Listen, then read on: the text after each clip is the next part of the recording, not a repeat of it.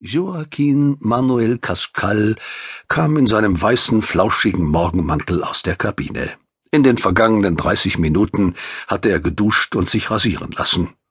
Eine komplizierte Massage hatte die Prozedur beendet. Jetzt fühlte sich Cascal nach den langen Tagen des Vorstoßes in die Unwirklichkeit der Vergangenheit wieder ausgezeichnet.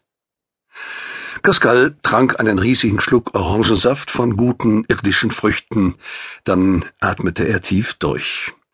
Ich fürchte, murmelte der schlanke, breitschultrige Mann mit dem schwarzen Haar, es wird ein harter Tag werden.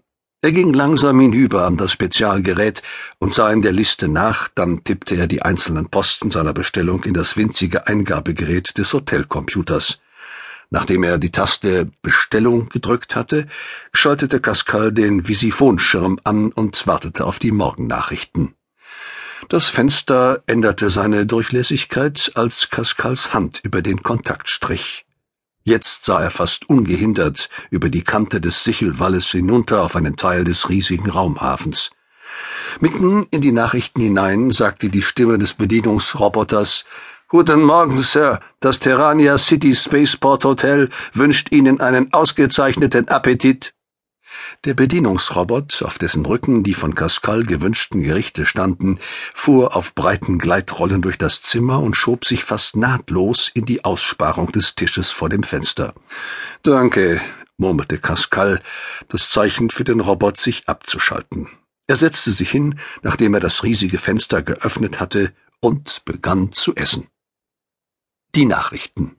Sie schilderten inzwischen als zwanzigste Wiederholung und stark gekürzt eine Zusammenfassung der Folgerungen, die aus der letzten Zeitreisemission gezogen worden waren. Perry Rodans und seines Teams Erlebnisse wurden kurz illustriert, dann erfolgte der erste Hinweis auf die morgige Blitzabstimmung. Der Nachrichtensprecher schloss Abschließend geben wir die genauen Pläne für die Wetterkontrolle durch. Über Terrania City ist für heute und morgen Sonne geplant.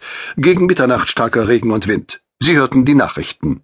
Pascal schaltete ab. Während er langsam aß und sich wunderte, dass wieder die Gegenwart, aus der er stammte und deren Bezugssysteme er genau kannte, um ihn herum bestimmender Faktor geworden war, überlegte er. Die letzten Tage waren einigermaßen hektisch und erlebnisreich gewesen.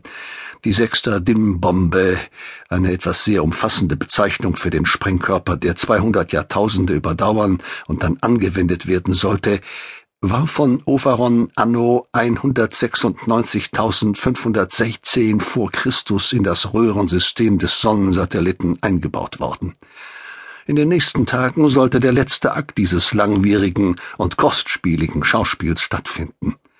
Die Waffe aus der Vergangenheit sollte jetzt gezündet werden. Ich frage mich nur eines, sagte Pascal leise zu sich selbst, nämlich, ob diese Bombe tatsächlich diese lange Zeit ausgehalten hat. Wir werden es ja in Kürze erleben, auch wenn es gefährlich sein wird. Acht Personen entschieden darüber, wann und unter welchen Umständen der Todessatellit gesprengt werden sollte. Acht Personen, die Spitze einer Pyramide. Diese Männer, eine Frau war dabei, führten den Willen von allen Menschen aus, die innerhalb des Ghost-Systems lebten.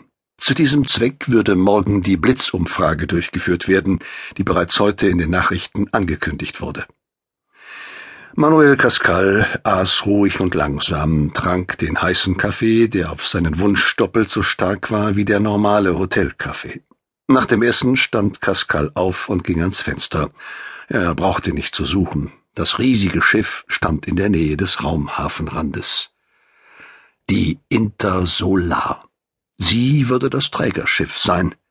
Jetzt wurden die letzten Checks durchgeführt. Das Testpersonal wirkte von hier aus wie Staubkörner an einem glatt geschliffenen Gebirgsmassiv. Cascals Hotel lag auf der Spitze des Sichelwalles, der den Raumhafen gegen die Stadt abschirmte. Cascals Zimmer, hier im 111. Stockwerk, bot einen fabelhaften Ausblick auf den riesigen Kreis des Raumhafens, dessen anderes Ende sich am westlichen Horizont verlor, hinter den Ketten der stählernen Perlen. In wenigen Stunden musste Cascal dort in dem Schiff stehen und zusammen mit den anderen des Teams arbeiten und, wenn nötig, blitzschnell eingreifen. Atlan hatte ihn gebeten, an diesem Einsatz teilzunehmen.